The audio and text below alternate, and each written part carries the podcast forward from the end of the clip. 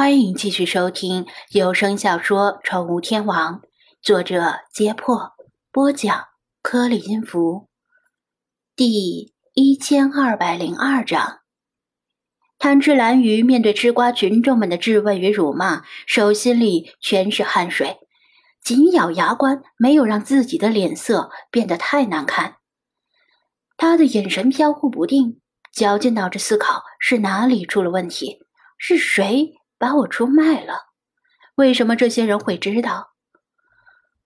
最近他直播间的人气下降的很厉害，令他越来越焦虑。他是个全职主播，没有别的工作和收入，全都指望着观众们的礼物来养活自己，维持自己的体面生活。人气下降，就意味着他的收入在下降。他没有反思，是不是自己的打扮太老气？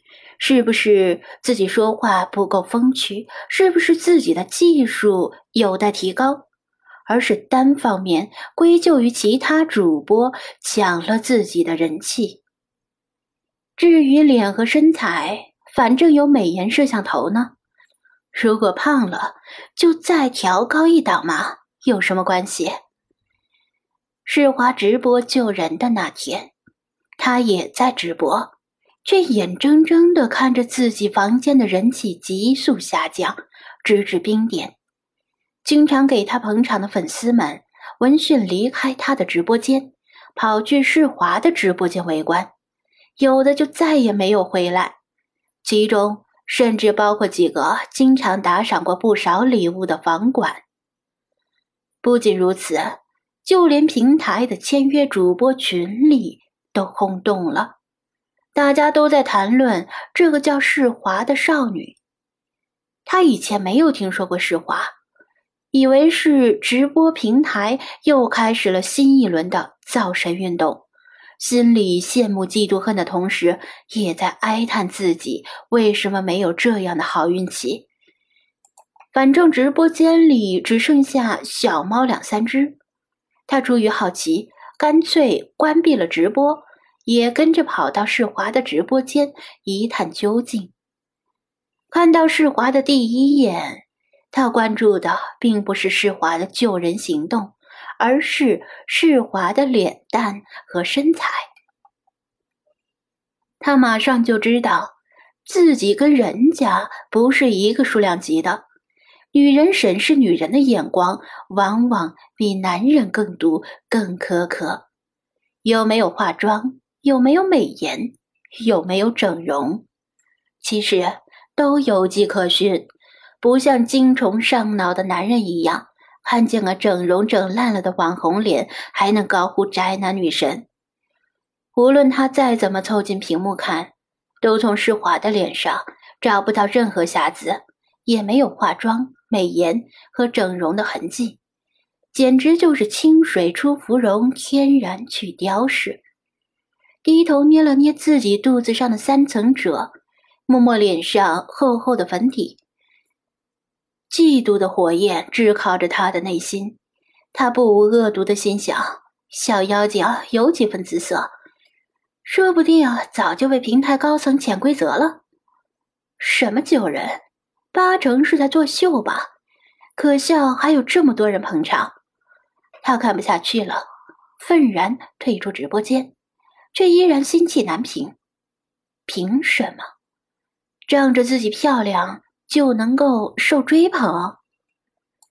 他受不了嫉妒心的煎熬，想转移一下注意力，便打开自己的 QQ 和微信，看到自己建立的小群里也在谈论这件事儿。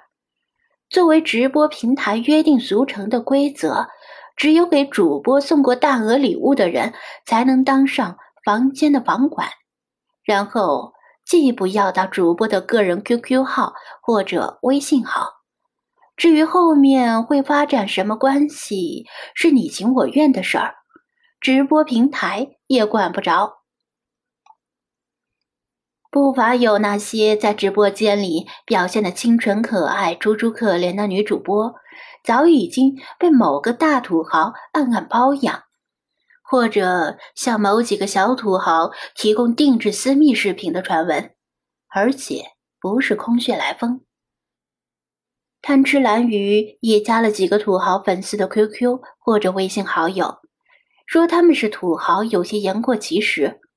据他观察，顶多算是家境殷实的普通人吧，大概就是每个月能送他几只熊掌的，跟那些一场直播就能砸出十几甚至几十只熊掌的真土豪没法比。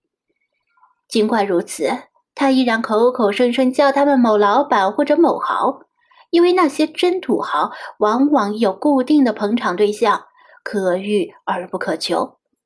比如，他听说平台里有一个出名大方的神秘土豪，叫做滨海土著的，就只给某个户外女主播捧场，其他直播间一概不去。无论有多嫉妒，他也不敢去招惹那些有真土豪捧场的主播，因为真土豪要么有钱，要么有势，要么既有钱又有势。他一介平民，哪敢去自找倒霉？与之相比，世华不像是有真土豪捧场，但如果照这个势头发展下去，未必哪天不会冒出个真土豪。那会让他嫉妒的发疯。他看到自己的土豪小群里在谈论世华的美貌，立刻酸溜溜的打了一些字，还发了几段语音，意思无非是那个叫世华的主播肯定整容了，这场事件八成是作秀，然后哀叹为什么自己郁郁不得志。小群里那几个土豪立刻改口，对他一顿吹捧，纷纷附和他的话，用各种不堪入目且饱含恶意的词汇来揣测实话，说什么他上面有人之类的。这几个小土豪里，有人是真的相信贪吃蓝鱼的话，也有人只是表面上附和，其实心里跟明镜似的，但依然。选择违心吹捧，因为他们知道贪吃蓝鱼这个妹子，他们有可能花钱得到；而世华那个妹子的等级太高，以他们的财力不太可能花钱得到。这就是区别。他们有这个自知之明。如果现在不附和他的话，那以前的投资不就打了水漂？他们的吹捧令贪吃蓝鱼有些飘飘然，仿佛自己真的有他们吹捧的那么好。但光是这样可不行。他有意无意的暗示，如果有谁帮他出口气，将来也许就能成为他最好的朋友。这几个小土豪不仅在群里吹捧他，还纷纷发来私聊，表示自己认识专门干这行的。要去雇佣水军替他出气，他交替回复他们每个人的私聊，心中感叹自己在游戏中如果有这种等级的多线操作实力，恐怕都能去打职业比赛了。于是，这几个小土豪在互相不知情的情况下，找人去抹黑世华。